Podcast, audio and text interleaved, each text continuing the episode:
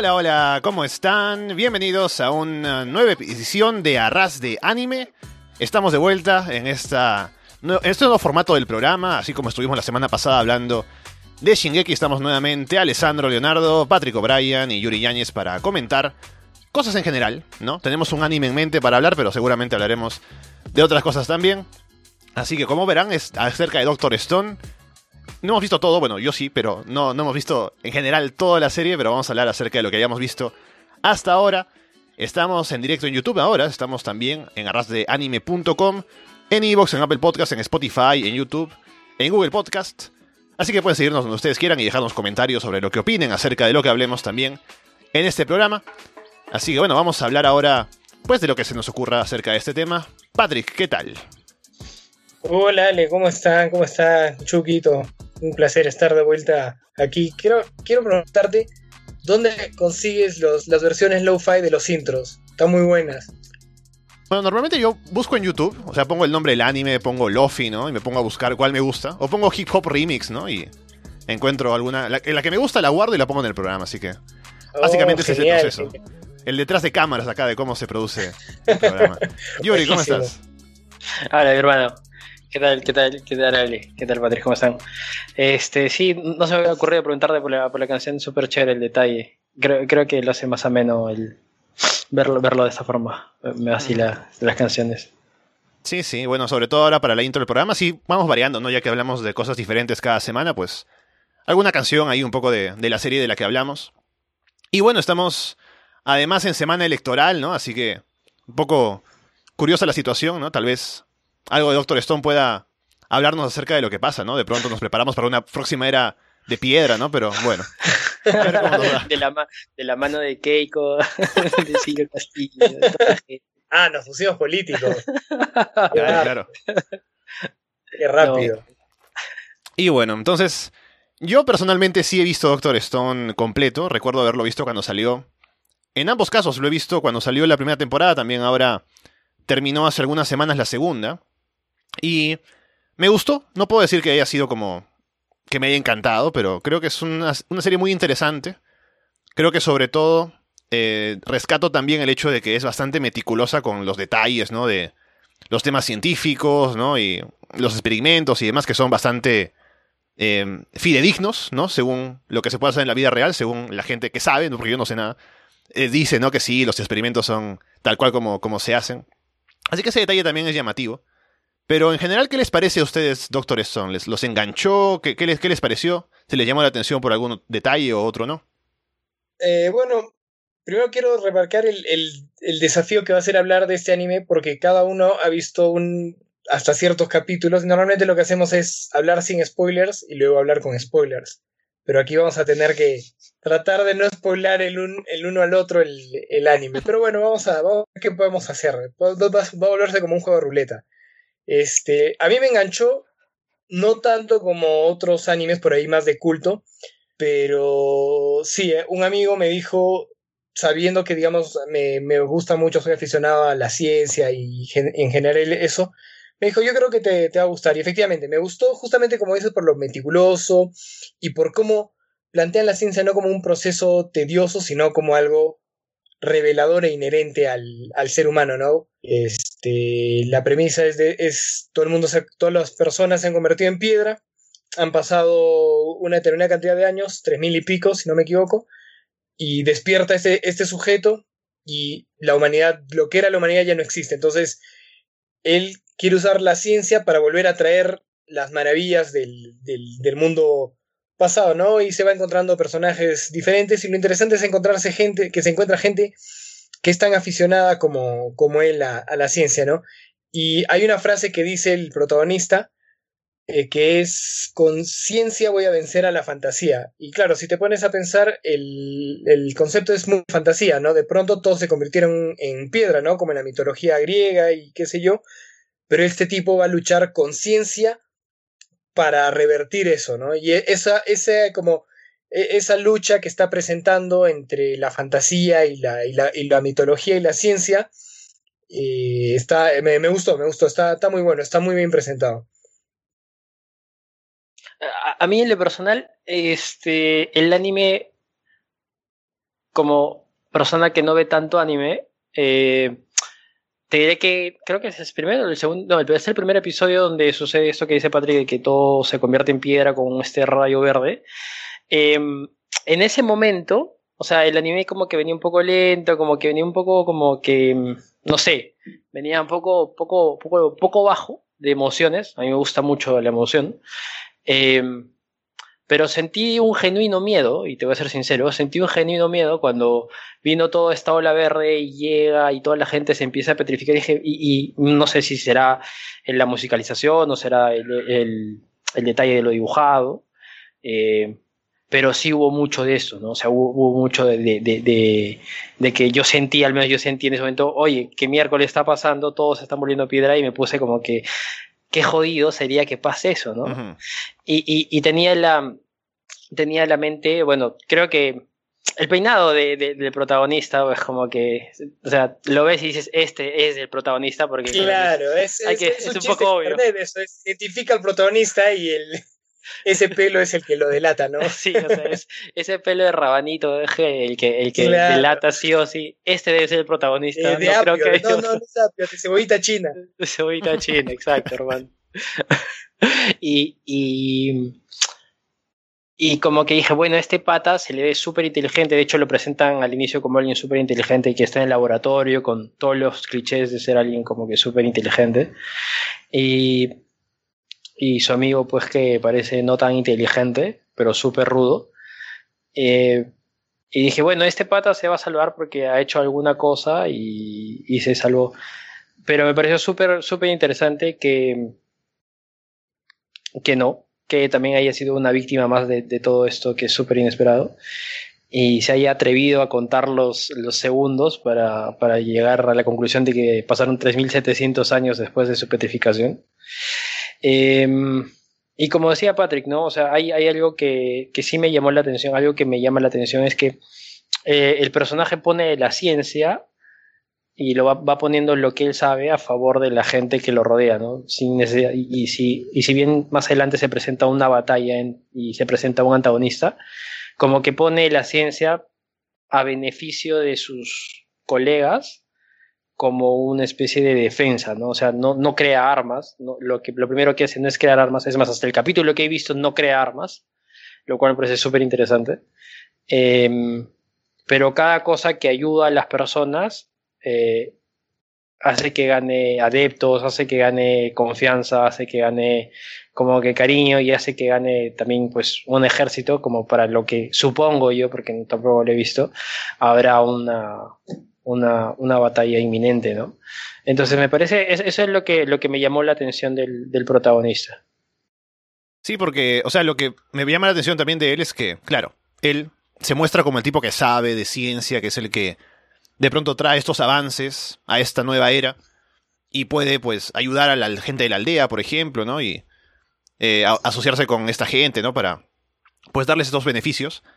Pero no lo hace con una especie de, o sea, de, de, modo como de presumir, ¿no? De que claro, yo soy quien puede hacer esto, entonces lo hago, ¿no? Y se siente como en una posición superior a los demás, sino que lo hace realmente por querer ayudar, ¿no? Y según lo que se ve en la serie, la idea que él tiene de la ciencia es que la ciencia está para ayudar a la gente, ¿no? Esa es el, la razón de ser de la ciencia. Y por eso tiene esa actitud, ¿no? Que él, como claro, es el científico sí, tal cual, es lo que busca, ¿no? El beneficio mutuo. Claro, sí, por ahí puede ser un poquito manipulador y que quiere conseguir que la gente haga ciertas cosas, mm. pero esas cosas no son a favor suyo, no es a favor de, que, de conseguir algo más y que al final van a, van a beneficiar a, a, a todos, ¿no? Y, y eso, eso me, me, me, gustó un montón. Y me gusta también que los personajes por ahí no son tan tridimensionales como en otros animes de los que hemos hablado, Evangelion, Shingeki, pero están bien, bien planteados, ¿no? Cada uno tiene una afición, tienen debilidades, tienen motivaciones, entonces, y la, el anime sabe plantearlos en el momento adecuado, y entonces no son realmente complejos, pero tienen lo suficiente como para que puedas diferenciarlos entre ellos, decir, ah, ok, este quiere esto, a este le gusta esto, a este le da miedo esto, y, y poder estar detrás de, de, de, lo que quieren y de lo que hacen, ¿no? Eso, eso me parece también que, que, que, está bueno para... Es, es una... Yo creo que es una vista ligera, ¿no? No, no es... No te las vas a pasar horas así de, de, discutiendo filosofía porque por ahí no hay tanto para hablar al respecto, pero tienen lo necesario para, para que te pueda enganchar. Y estaba pensando en lo que decía también Yuri, ¿no? Porque creo que es parte importante en todo lo que tiene que ver con, con eh, ficción, ¿no? Que la ficción también sirve para que, pues, uno no experimenta algo directamente, pero puede pasar un poco por esa experiencia a través de la historia, pues, que se cuenta. Y en este caso uno se pone en la situación de que, ¿qué pasaría si eso, realmente, o sea, ese fenómeno ¿no? de que viene este rayo verde y convierte a toda la gente en piedra, sucediera, ¿no? Contigo, y de pronto despiertas en el futuro, en un mundo, pues, que no tiene nada de tecnología, ¿no? Que es básicamente una edad de piedra otra vez. ¿Y cómo haces para sobrevivir, no? ¿Cómo te iría en, en esa situación? Yo me pongo a pensar, ¿será que tengo que estudiar, no? Eh, química, si no, ¿qué hago, no? Claro. Así que es, es, es curioso ponerse a pensar eso, ¿no? ¿Hasta dónde llegaría, no? Uh Sí, yo creo que me iría hasta la hueva. ¿Una cabaña? No, no, probablemente no, no podría. Ah, probablemente me moriría en las tres semanas, a los dos meses, sí, como más. Claro, presentaba, presentaba esa situación, sí, creo que no llegaría mucho. Pero me gusta también cómo, cómo plantean esto de que, eh, un poquito de spoilers, para los que no lo han visto, es, eh, se encuentra con este personaje que nunca estuvo petrificado, sino que es aparentemente hubo humanos que lograron, no se sabe exactamente dónde vinieron, al menos hasta donde he visto, mm. y hay uno que se considera a sí mismo una especie de hechicero, pero porque es un aficionado a conocer qué sucede a su alrededor, ¿no? Le gusta coleccionar rocas, le gusta ver qué hacen, cómo hacen, las mezcla, las, las saca, las pone, entonces, y el protagonista dice, no importa en qué época estés, no importa qué suceda, siempre va a haber alguien que va a estar mezclando cojudeces, va a estar poniendo cosas y va a estar interrogando a, la, naturaleza a su alrededor, ¿no? Entonces, y este, lo único que hace el protagonista es venir y decir, no, mira, en verdad esto no es hechicería de ciencia y es mejor si la trabajas de esta manera. Y el otro ya está, ya tiene la curiosidad, ya tiene las ganas y dice, vamos, te, sigo a donde vayas. Y eso, es, y eso es algo que, ah, si uno se pone a mirar la historia, siempre, siempre ha habido este sujeto, ¿no? Esta persona curiosa y necia y que ha estado detrás de esos, de esos, en esos afanes, ¿no? Y sí, me parece, como te digo, aunque no sean muy complejos, representar esas cositas de, de la ciencia es como que es esta, es, un buen toque. Sí, sí, de hecho, ahondando más en lo que dices, como que e, es como que eh, lo que antes se conocía como hechicería y que ahora es ciencia, ¿no? O sea, como la cacería de brujas, que, que en su tiempo se, fue, se dio y, decían, no, estos son este, hechiceros, esto es magia negra, y, y se quemaba gente que por ahí experimentaba cosas.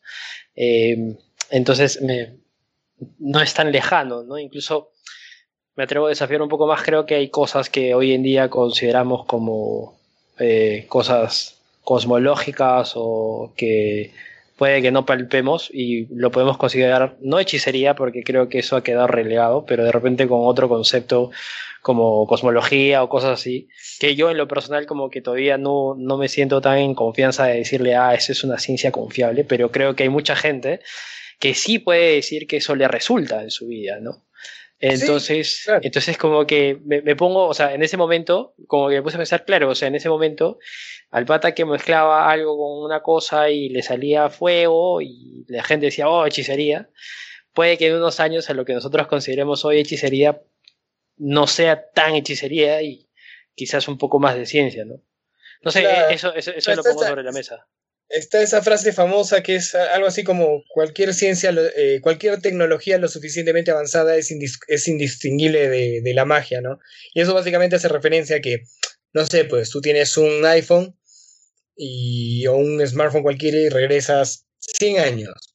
Pon 100 años, vuelves 100 años, vas al Perú de, de 1910 o de 1900 y se lo muestras a un sujeto de la calle y le dices, mira, soy brujo y po, pones música y por ahí no, no va a decir brujo, pero decir ¿qué, qué, qué es eso, ¿no? Y si, y si sigues retrocediendo a los 1600, vas a mostrarle eso a alguien y decir, sin duda, que es magia, ¿no? Y simplemente es tecnología Hay avanzada. Entonces, claro, claro probablemente diría, es peligroso. quemarlo, ¿no? Por si acaso.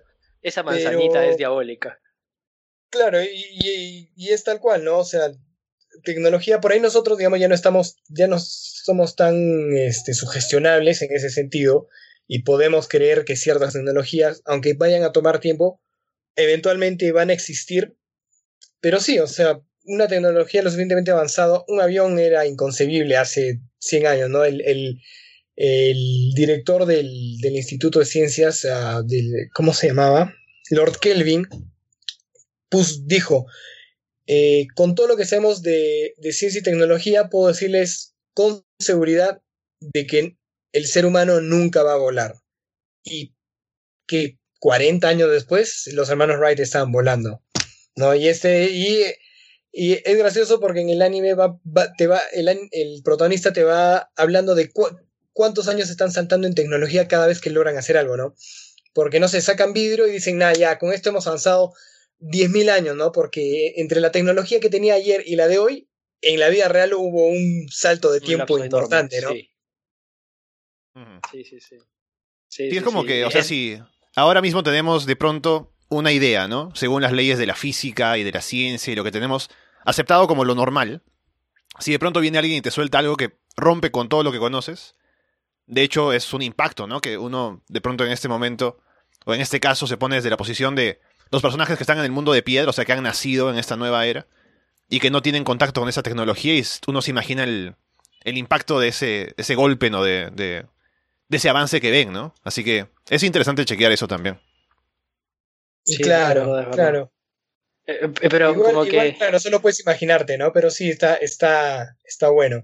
Sí, es un punto interesante. Ahora, lo que quería proponer también es como que, a pesar de que como que pasa, y, y como que volviendo un poco al anime, como que, y, y renace, bueno, no sé si la palabra es renacer o despetrificar, eh, se despetrifica este señor, este, su casa, el, el gladiador, el, el antagonista. tipo súper fuerte. El tipo súper fuerte que se baja de un puñetazo en el león, digo, mierda, ¿dónde está, ¿dónde está ese gimnasio, hermano? Entonces, claro. Entonces, bueno, eh, claro, o sea, y, y viene con, y, es, y, de hecho es el personaje que hasta ahora me, me parece más intrigante. Eh, porque por un lado respeta a, al protagonista, que se me fue el nombre ahorita. Eh, Senku. Y Senku, gracias. Senku. Senku, Senku. Y claro, por, por, por, lo que sabe de ciencia o por, bueno, de repente por forma de gratitud, nomás por desprestificarlo, pero también ve una oportunidad en hacer este tipo de purga en la humanidad, ¿no? Como que Ajá. los viejos y los ricachones y, y demás personas, este, bueno, se mueren y solo voy a revivir a quien me parezca que es correcto, ¿no? Según su criterio. Entonces me parece como que... complejo de Dios. ¿no? Sí, sí, sí. O sea, claro, me parece sí, interesante ese, ese, como... ese, ese pensamiento. Lo estaba pensando también porque lo iba a proponer. Es como la parte que es el conflicto tal vez medio filosófico del anime, ¿no? Lo que se plantea. Es decir, esta oportunidad o este... Esto que sucede en la Tierra, este fenómeno, da la chance de que se pueda eh, como reiniciar la humanidad, ¿no? La sociedad, si se quiere. Así que lo que hace su casa, básicamente, ¿no? La idea que tiene, es que la gente a la que no quiere revivir, ¿no? Los viejos, qué sé yo, los poderosos, los ricos, utilizan la ciencia para beneficio propio, ¿no? Para someter a otras personas, claro. para, para las guerras. Y por eso tiene un poco de recato ante la ciencia, porque piensa que tal vez con un mundo eh, completamente natural, ¿no? puede llegar a crear una sociedad que sea un poco más idílica, ¿no? Con menos conflictos y qué sé yo. Mm. Lo cual al final, pues, es. No es algo. Es, es, también una idea como muy idealista, ¿no? Muy perfecta si se quiere. Pero es la forma de pensar y uno en esa situación podría. Podría planteárselo, ¿no? Es como. Me, me recuerda también al, al conflicto que plantea Death Note, ¿no? Con esto de que tienes el poder de. de pronto limpiar parte de la humanidad. ¿Y qué haces con eso, no? Es, es algo un poco parecido. No tanto así porque claro. no, estás, no, estás, eliminando, sino más bien estás decidiendo no traer de vuelta, pero es un poco similar. Claro, pero el tema ahí creo que la pregunta más sencilla es, este, ¿bajo qué criterio, no?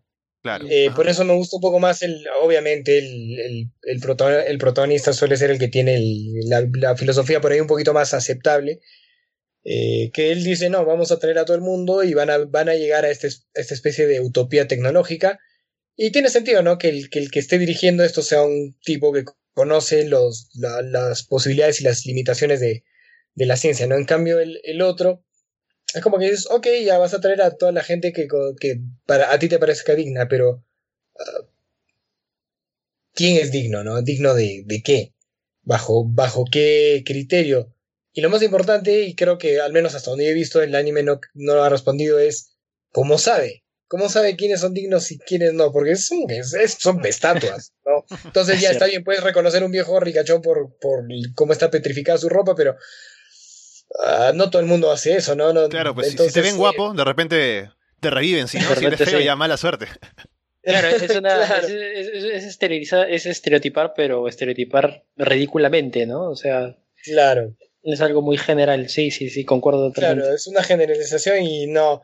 Y claro, y mm, no le va a funcionar, ¿no? Al menos, digamos, en la vida real, esa forma de pensar no, no, no le resultaría. Habría que ver cómo, cómo al final sale todo en el. cómo le resulta en el, en el anime, ¿no? Como les digo, hasta donde yo he visto, eso todavía no, no está resuelto. Yo estoy en el capítulo 10 más o menos, así que no, estoy, estoy recién viendo cómo, cómo se va desarrollando. Y para entrar a hablar un poco de spoilers, al menos hasta donde ha visto Patrick, ¿podrían, con lo que han visto hasta ahora, recomendar a la gente que vea Doctor Stone? ¿Por qué la recomendarían o por qué no?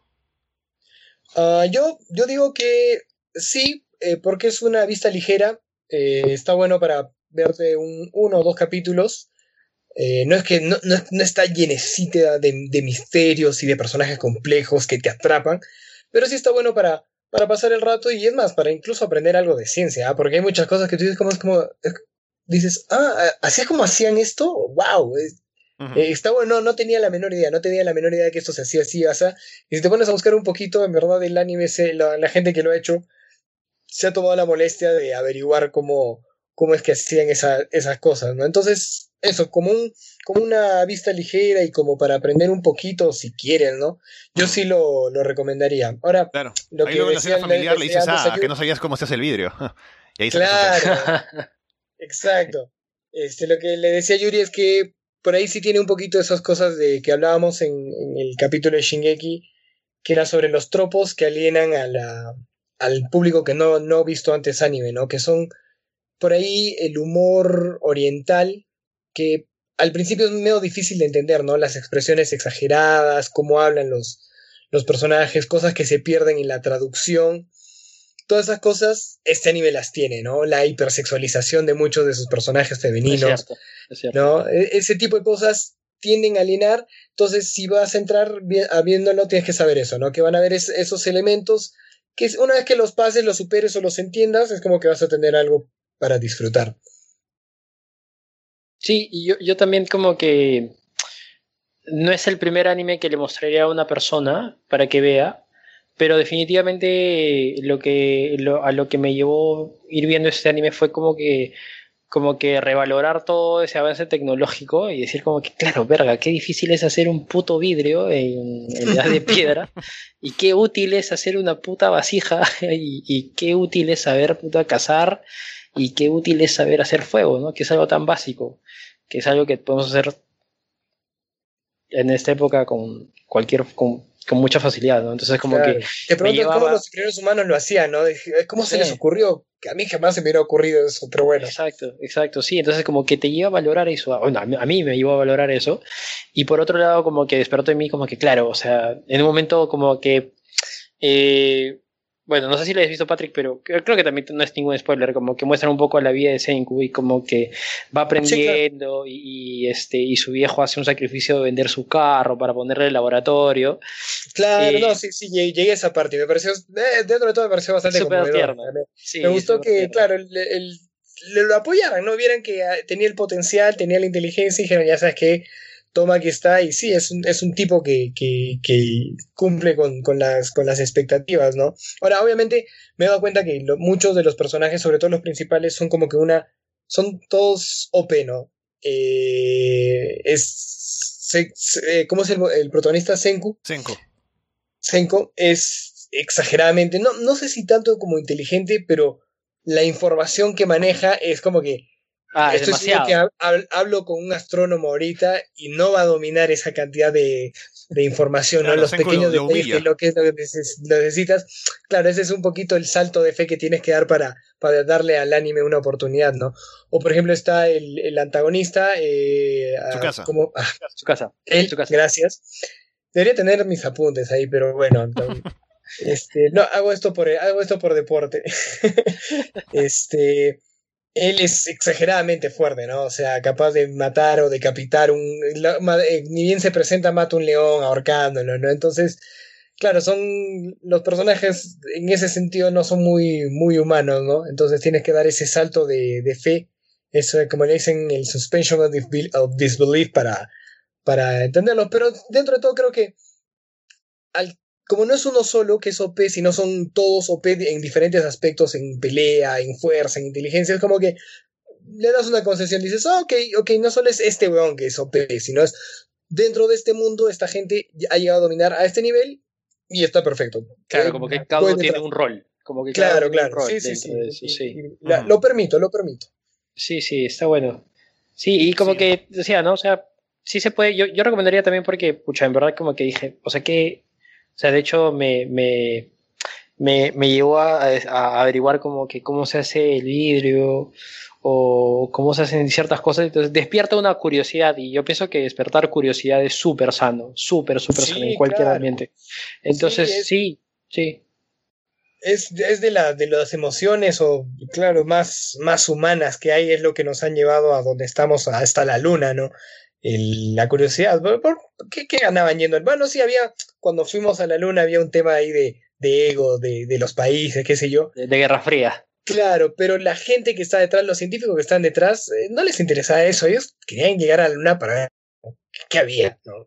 Y, es, y fue lo, lo que, lo, ¿Por qué querían volar los hermanos Wright? Eh? Porque, qué ganas de volar, es eso, es curiosidad, ¿no? Realmente no hay un fin, y es, es muy puro, ¿no? Porque no hay un fin monetario, no, no es que quieras fama y, y dinero y esas cosas, no, es quieres ver qué onda.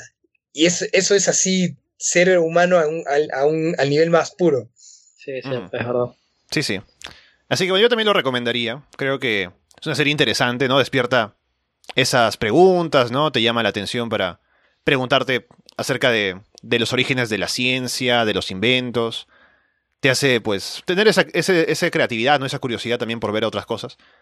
Y además, yo habiendo visto toda la primera temporada y también la segunda, creo que se pone mejor. Creo que la segunda temporada es mejor que la primera. Así que va avanzando bien, me parece que es una historia que se va construyendo bien. Los personajes también van evolucionando. Se conoce el pasado de Senku a más profundidad, ¿no? Así que te terminas enganchando más a la historia y a los personajes. Y además, es una serie que también ya ha anunciado que tendrá tercera temporada, así que no la van a abandonar, está, está avanzando, así que está bien, está, está interesante. Y también yo recuerdo haberle querido recomendar la serie a un sobrino que es fanático de la ciencia, ¿no? Creo que en, su colegio le va bien con química y demás. Y dije, ah, mira, le voy a recomendar Doctor Stone. Y le dije, mira, mírala acá, ¿no? Porque no tiene Crunchyroll, así que le recomendé una página de las no Alternativa. Y bueno, salió justo una publicidad, ¿no? Medio, medio así picante. Y dije, pucha, no me salió bien la recomendación. Pero bueno. Lo intenté. preguntando, tío, ¿qué es esto? por, qué usan así este orificio? Ahí la, curiosidad despertó por otros lados, pero bueno. claro, Pero bueno, era un riesgo que valía la pena correr, ¿no? Sí, sí, sí. Y bueno, entonces. bueno, y eh, hablando de riesgos también. Ah, no, decía, hablando de riesgos, me gusta también cómo plantean eso, ¿no? Que que la ciencia, al menos ah, en, sus etapas más tempranas, implicaba un riesgo gigante, ¿no? Porque, claro, ¿en, quién proban las, las cosas? Los, científicos las probaban muchas veces en ellos mismos, ¿no? El que descubrió el LSD, Marie Curie, todos ellos este, fueron sus propios conejillos de indias y es lo que hace este tipo, ¿no? Y, no, y más puede la curiosidad que el miedo a la muerte y eso me parece loco porque no es una cosa el anime, es algo de la vida real, la gente de verdad es así. ¿No? Y el anime lo hace, hace bien en, plasmarlo. Sí, sí, sí.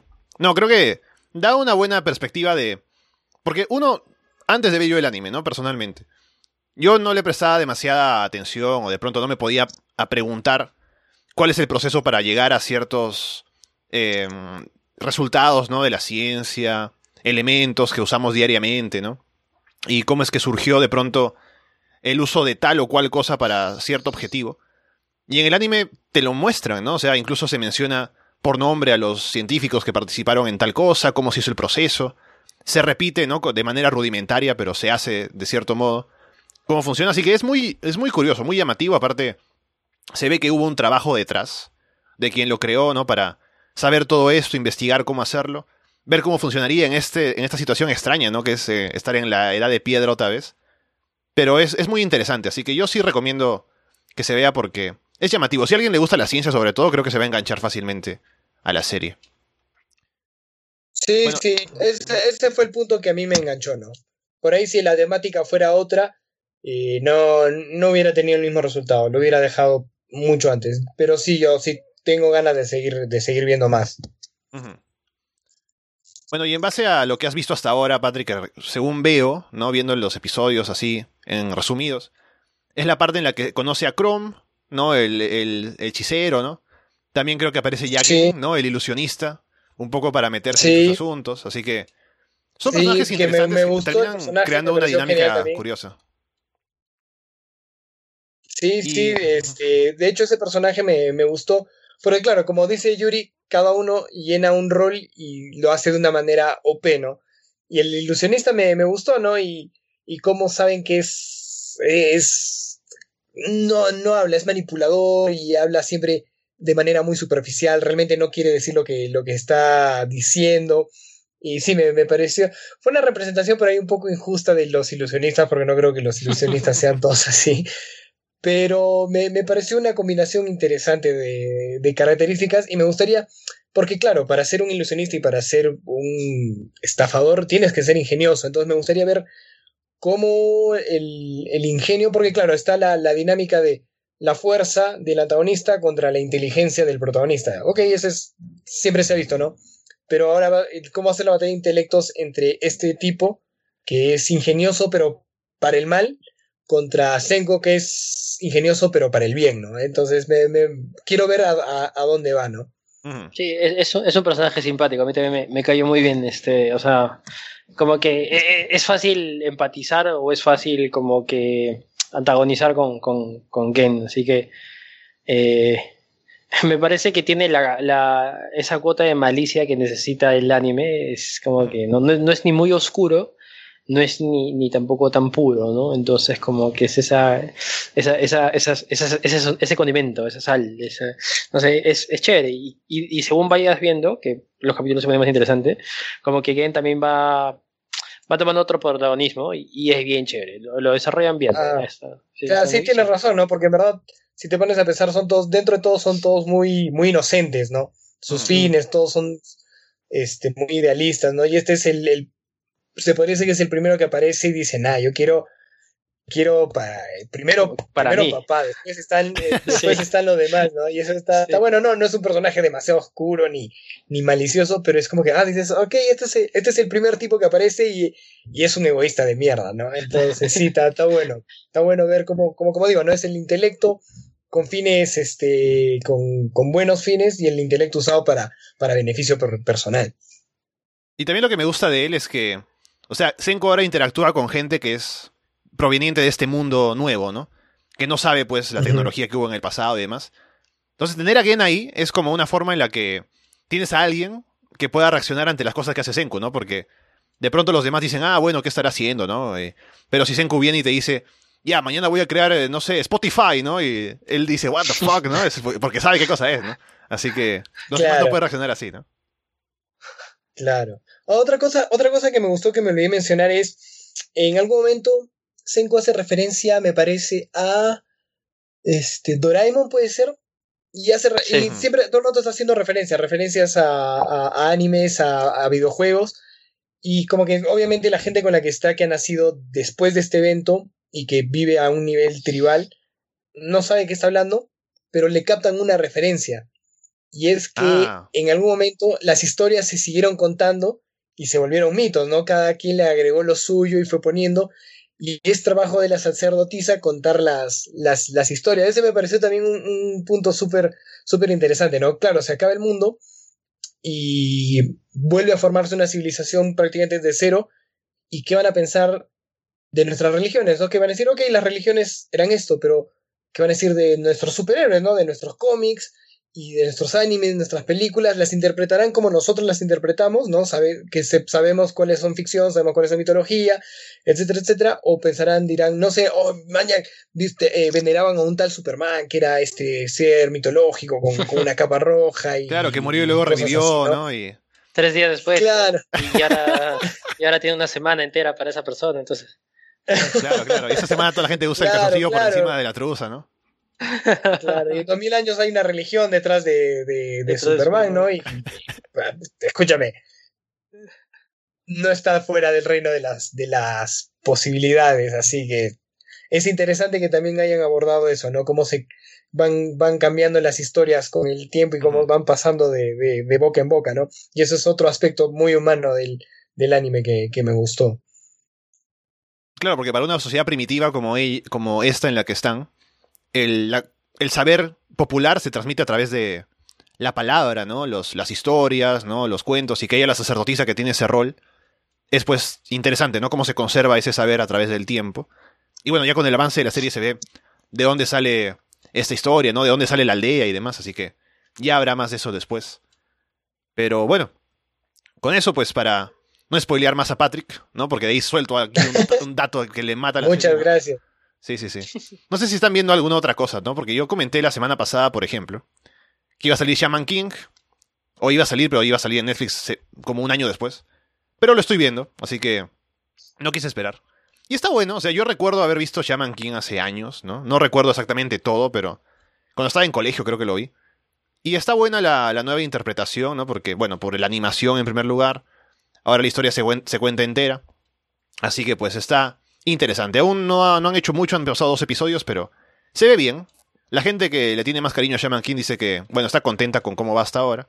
Así que, bueno, habrá que seguir viendo cómo está, pero ya puedo ir diciendo que lo veo, está bueno, así que, bueno, si alguien se quiere animar, pues está a tiempo de hacerlo antes de que avance mucho.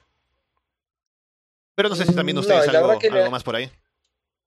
No, no, no, de animes ahorita, ahorita con, estoy con, con Doctor Stone. Por ahí me cuesta engancharme un poco más. Así que nada, prefiero ahorita este, seguir con, con este, ¿no? Que yo estoy seguro que no. estuve hace, hace, hace no mucho, el último que vi que realmente me gustó y que lo mencioné en el episodio anterior es este Return to, to eh, Return to Neverland. Ah, Promise Neverland. Promise Neverland, es. Promise Neverland. Y me gustó, me, me, gustó mucho porque, eh, claro, es la clásica batalla de ingenios, pero no son dos, ¿no? Son, son varios grupos y no todo está muy claro. Eh, me gustó. Ah, y estoy viendo una serie japonesa que tengo entendido que empezó como un manga y mm. pudo volverse anime, pero la volvieron eh, live action, así que creo que cabe dentro de este espacio mencionarla, que se llama Alice in Borderland, que está en Netflix. Ah. Que me suena. es la, la premisa es esta, ¿no? Un grupo de amigos que todo el mundo están en algún momento, están todos en, en algún mal, eh, en un mal momento de su vida, ¿no? Eh, uno de ellos es un, eh, le encantan los videojuegos, el otro, y por ende ha perdido el tiempo y su familia, tipo, su hermano ha entrado a la universidad y él sigue hueveando. Y está su amigo que se metió con la, con la esposa del jefe, y luego está el otro que es el señor perfecto, pero por ser el señor perfecto no ha vivido nada. Y están como que todos arrepintiéndose de haber hecho lo, de haber sido como han sido, y salen a dar una vuelta en Tokio, se meten en un baño, a un baño salen y salen, y salen de, del baño y están en esta versión de Tokio vacía, ¿no? Y lo que tienen que hacer es, descubren que en ciertos sitios de la ciudad hay juegos que marcan, este, son de cuatro tipos que van eh, con, las, con los palos de la, de la baraja, ¿no?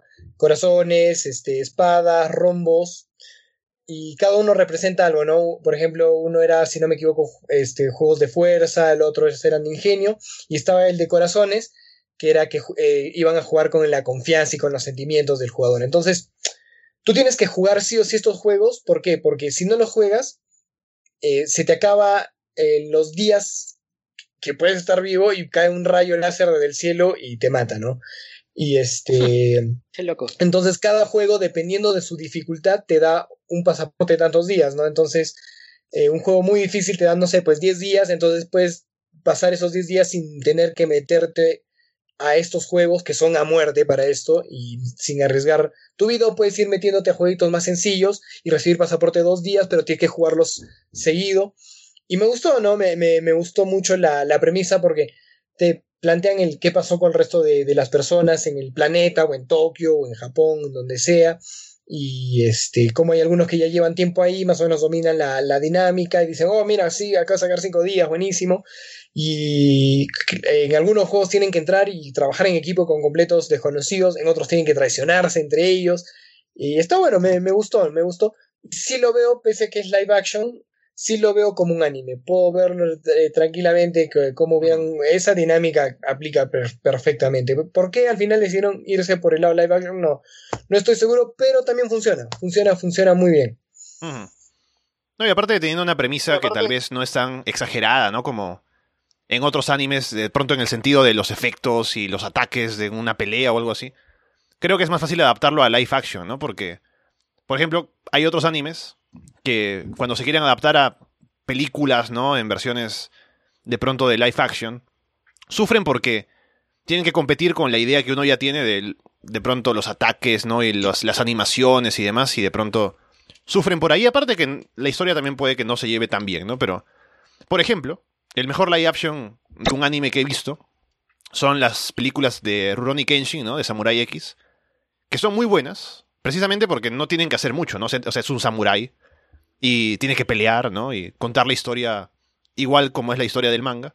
Y se adapta bien, se adapta sin problemas y por eso son muy buenas películas. Sale la cuarta, por cierto, este año, así que estaré ahí esperando a que salga.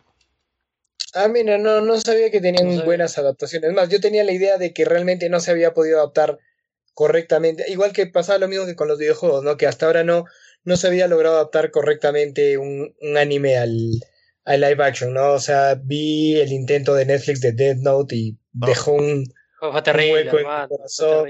Luego está el infame Dragon Ball, que los, los, es más, si lo mencionas a un fan de, de Dragon Ball, va y, y, personalmente te va a golpear. No, ahí mismo se, se transforma en Super Saiyajin, ¿no? De pronto lo consigues ahí con, si le mencionas la película. Vale, claro, entonces no, me, me, sorprende saber que hay, que hay una. Es más, eh, están las, la, las versiones live action de Shingeki que. No, mm. hay, hay, no, versión, no le llegan hay versiones japonesas, si no me equivoco. Ah, hay, hay una adaptación que está muy buena, de un manga que es Old Boy, que es un manga coreano, si no me equivoco. Ajá, y la sí, película sí. coreana me parece una obra maestra, pero no sé si sea lo mismo. O sea, la maldición es tratar de eh, adaptar un anime o, o, en general tratar de adaptar cualquier cosa de, que viene, digamos, de, de la cultura oriental. Es, ese es el problema, entonces no, no, no estoy muy seguro, pero la película es impecable, es buenísima. ¿Y por qué, por qué creen que, que, no funciona? O sea, no escucho un live action que sea como que mierda, este live action le ha hecho honor a este anime, o sea, o a este manga, ¿no? ¿Por qué, ¿por, qué, ¿Por qué es eso? Yo creo que es un tema, primero por ahí es el choque cultural, ¿no? Que muchas veces no termina, la gente que trata de adaptarlo no termina de entender el significado o, las cosas, porque tú puedes adaptar muy bien así, eh, toma por toma algo, pero son los detalles lo que, lo que juega, ¿no? A mí, por ejemplo, se me viene a la mente, por ahí no, no tiene tanto que ver, es la adaptación de, de Watchmen, ¿no? De Zack Snyder. Es una adaptación que, digamos, a nivel de eventos y visual, está muy buena. Pero, personalmente, creo que Zack Snyder no entendió lo que trataba de decir Alan Moore, el, el, autor de Watchmen, a la hora de escribirlo, ¿no? Eh, sin entrar en demasiados detalles, Watchmen es una crítica a cómo la gente trató de volver a los superhéroes un tema más adulto, ¿no? Eh, para Alan Moore los superhéroes son una temática para niños y si la tratas de pasar a adultos no va a funcionar. Entonces él lo demuestra con este, con este cómic, que es considerado uno de los mejores, y te muestra a esta gente que quiénes son los superhéroes, gente que está mal de la cabeza, gente que tiene delirios de grandeza, son sociópatas, y el único que tiene superpoderes es un weón que prácticamente se ha terminado de despegar de su humanidad y por ahí no tendría por qué interesarle los, los asuntos humanos, ¿no? Y, la, y la, en cambio la película Zack Snyder habla un poco de más el, hace un tema como que hace la pregunta filosófica del fin justifica los medios y es como que no, no era sobre eso, ¿no? No, es, mm. no se trata de eso el, el, el, el cómic y por eso se perdió, ¿no? Entonces yo creo que ese, el choque cultural hace que la gente que lo trata de adaptar no termina de entender y pierda la esencia en esos detalles, ¿no? Yo creo que es eso. Sí, es que choca de pronto la, la intención de ambos autores, ¿no? El que ha hecho la obra original y quien la adapta, y también la, la pone en, cierto formato para poder presentarla. Que si de pronto no coincide, ¿no? O lo ve de otra manera, puede haber ahí una, algo que no, no, no coincide o no, no conecta del todo, ¿no? Como por ejemplo la de Death Note, que no he visto, pero sé básicamente por resúmenes, ¿no? Cómo, cómo es que la adaptaron. Es como que tienen una intención diferente, cambian varias cosas de, de la historia original.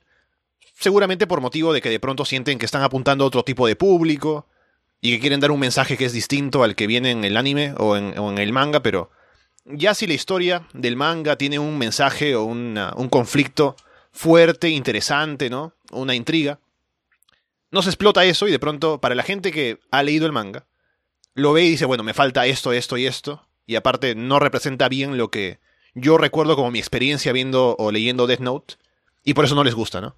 Y por otro lado, creo que la, historia para alguien que no ha visto el material original, puede que sea como que no conecta del todo, no te ofrece algo que sea lo suficientemente llamativo como para estar al nivel de el impacto que uno tiene al leer el manga o el anime original, ¿no?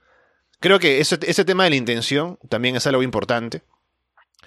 Y también, pues, entender un poco cómo adaptar un material a otro, ¿no? Porque también estamos hablando de que es tal vez difícil tener como material un manga de tantas, tantos volúmenes, ¿no? O tomos, un anime de tantos episodios, y tener que hacer una película de dos horas y media, ¿no? De pronto.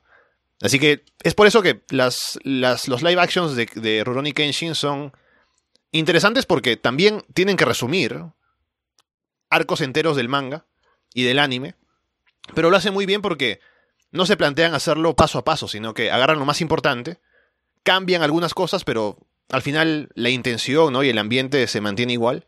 Y por eso creo que funciona. No son adaptaciones también que se han hecho en Japón, así que no son. no tienen el problema del tal vez ese choque cultural o ese.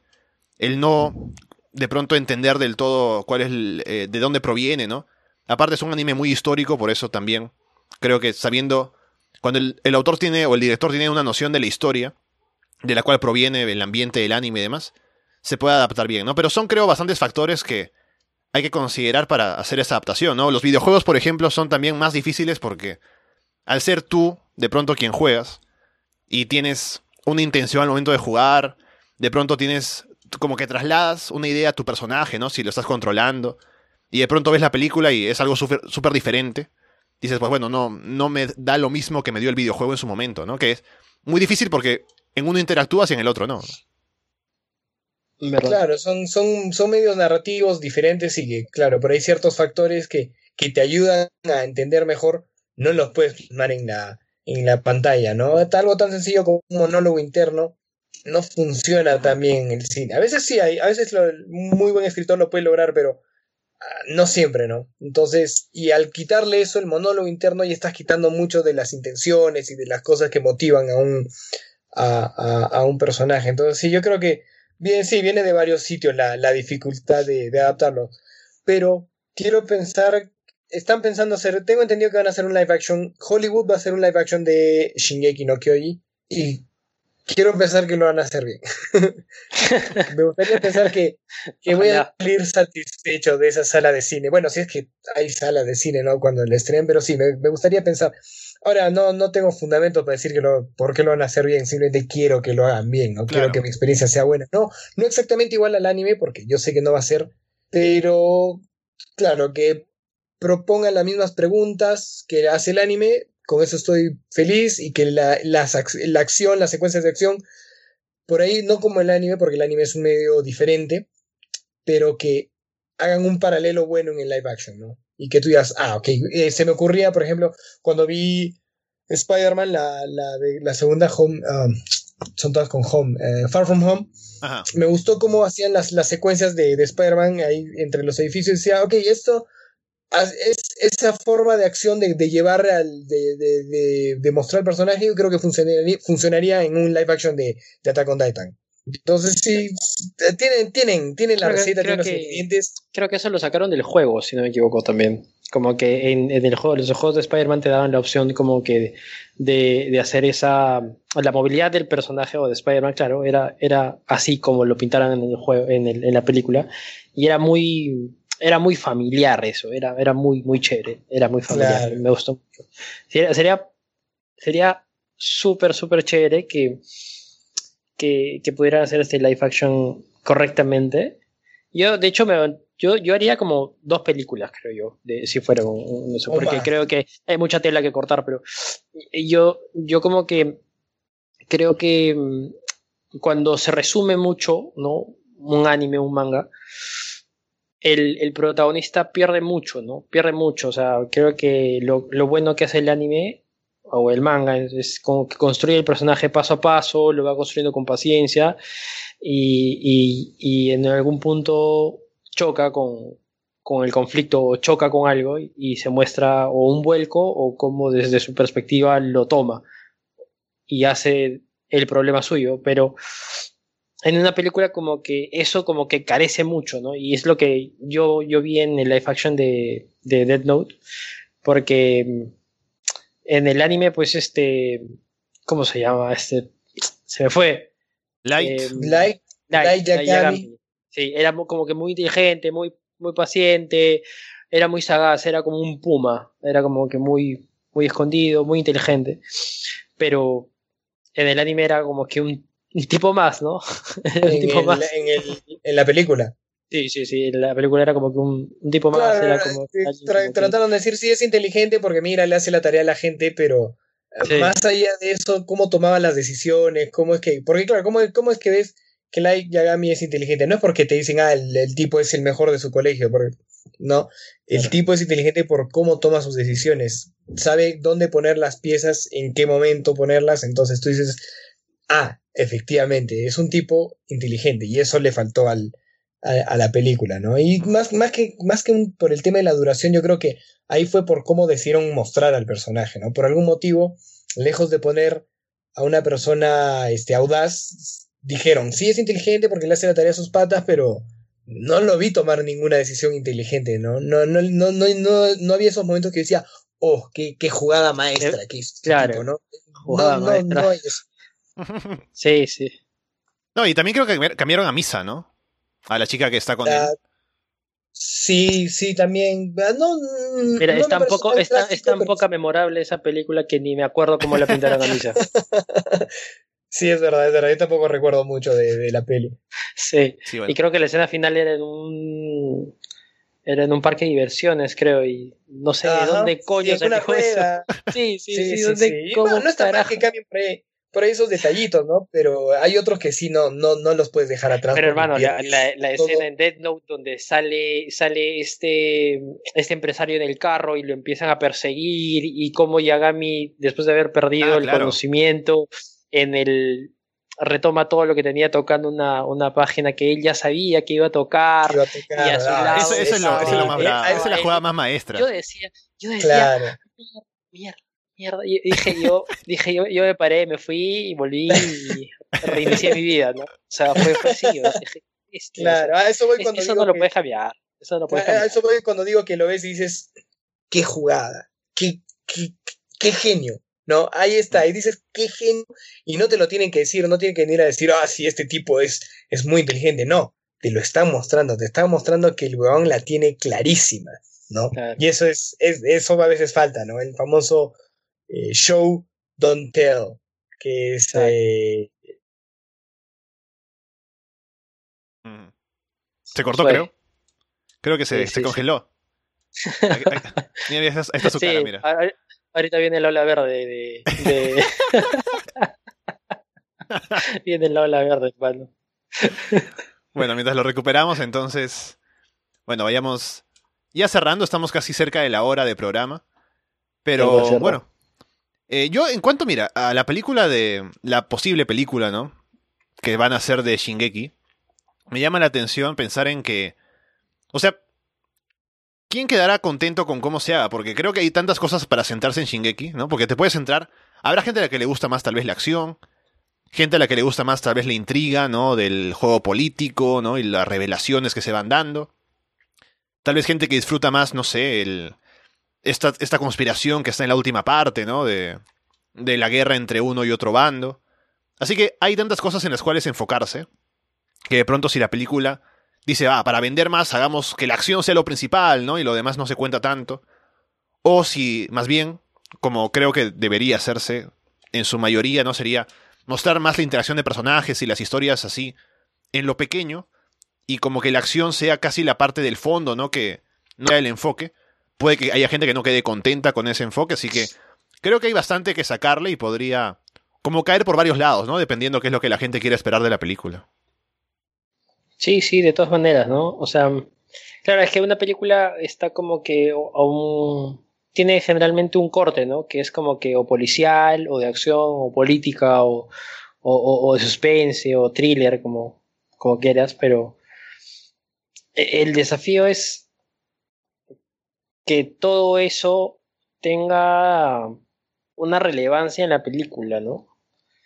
Y creo que ahí está el gusto, pero es exactamente eso lo difícil, ¿no? O sea, si, si no se hace de cierta forma, como tú dices, no hay gente que va a salir siempre inconforme en una película. Creo que cualquier persona puede salir inconforme de cualquier película, por muy buena que sea, porque hay algo que no le gustó. Pero. Pero que, que se toquen los temas más importantes, como por ejemplo, creo que no se podría no tocar, por ejemplo, eh, el tema político en Shingeki porque es trascendental después y no se podría no tocar, por ejemplo, la historia de, de, cómo, cómo se vive antes y después de los titanes, como que también es súper importante saber eso.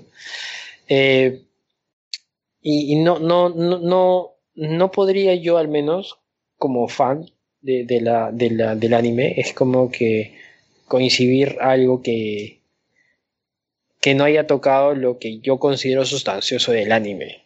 ¿no? O sea, Sí, que eso Yo me imagino que lo puedes ver y puedes decir, nah, es que no se enfocaron en lo más importante, perdieron lo más importante de Shingeki y de pronto eso te mata la película, ¿no? Así que, bueno, habrá que ver cómo lo hacen, porque Shingeki ha tenido mucho éxito en todos los mercados, ¿no? Tanto el asiático como el occidental. Mucha gente le está siguiendo, se habla bastante de eso. Así que quien adapte la, la, la serie a una película seguramente tendrá pues en mente que hay una gran base de fans, también estará metido en la historia. Así que me imagino que no sería un proyecto de solamente una película porque no se podría abarcar todo. Pero habrá que ver, ¿no? Me llama la atención también ver que también puede salir. Y yo obviamente preferiría que la gente vea el anime porque es muy bueno. Pero si alguien de pronto ve la película sin haber visto o leído Shingeki, pues y le gusta, bien, ¿no? Y si de pronto quiere ver el anime luego, entonces eh, sería una buena entrada, ¿no? Sí, es cierto, es cierto, es cierto. Sí, me parece súper interesante. espero que salga bien. Ahora no sé si Patrick vaya a volver, hermano. Sí, sí, sí, ya lo, veo ahí. Ya lo veo ya en la edad de piedra, ¿no? Despertará en 3000 años. Sí, yo también pienso que va a venir en 3700 años. Y que vaya contando. Con una grieta en la cara. Así que bueno, por ahora, vayamos cerrando el programa de esta semana. A ver, creo que está escribiendo ahora. No, me escribe alguien más. Bueno, vayamos cerrando entonces esta edición de Arras de Anime, habiendo hablado de Doctor Stone, pero también de otras cosas como ahora es costumbre aquí en el programa. No he podido comentarles acerca de High School DxD. Oh, volvió Patrick, volvió, justo en el Bueno, han pasado 3700 un pequeño problema llamado alguien partió el router. han pasado 3700 años, hermano. Pensaron que me he ido para siempre, ¿no? Claro, ahí volvías con una, con, una raja en la cabeza, ¿no? Y, ya, ya, estaba yendo a la cueva de los murciélagos a conseguir un poco de, no, líquido mágico. Tenía que volver. no podían cerrar el programa sin mí. Así que bueno, estamos acá en arrasdeanime.com, en YouTube, en Evox, en Apple Podcast, en Spotify, en Google Podcast, así que síganos cada semana para seguir hablando de diferentes cosas. No he podido comentarles acerca de High School DxD todavía, pero es muy importante hablarlo, así que estaré la próxima semana para eso. Y ya empieza la serie que habíamos comentado que íbamos a empezar a ver. Creo que es el sábado domingo, que es esta serie de la chica que pelea contra los slimes, ¿no? Así que Podemos hablar de eso la próxima semana. Y bueno, por ahora nos despedimos. Patrick, ya nos veremos en una semana entonces. Muchas gracias, Ale. Muchas gracias, Yuri. Ha sido un placer como siempre y espero verlos dentro de una semana.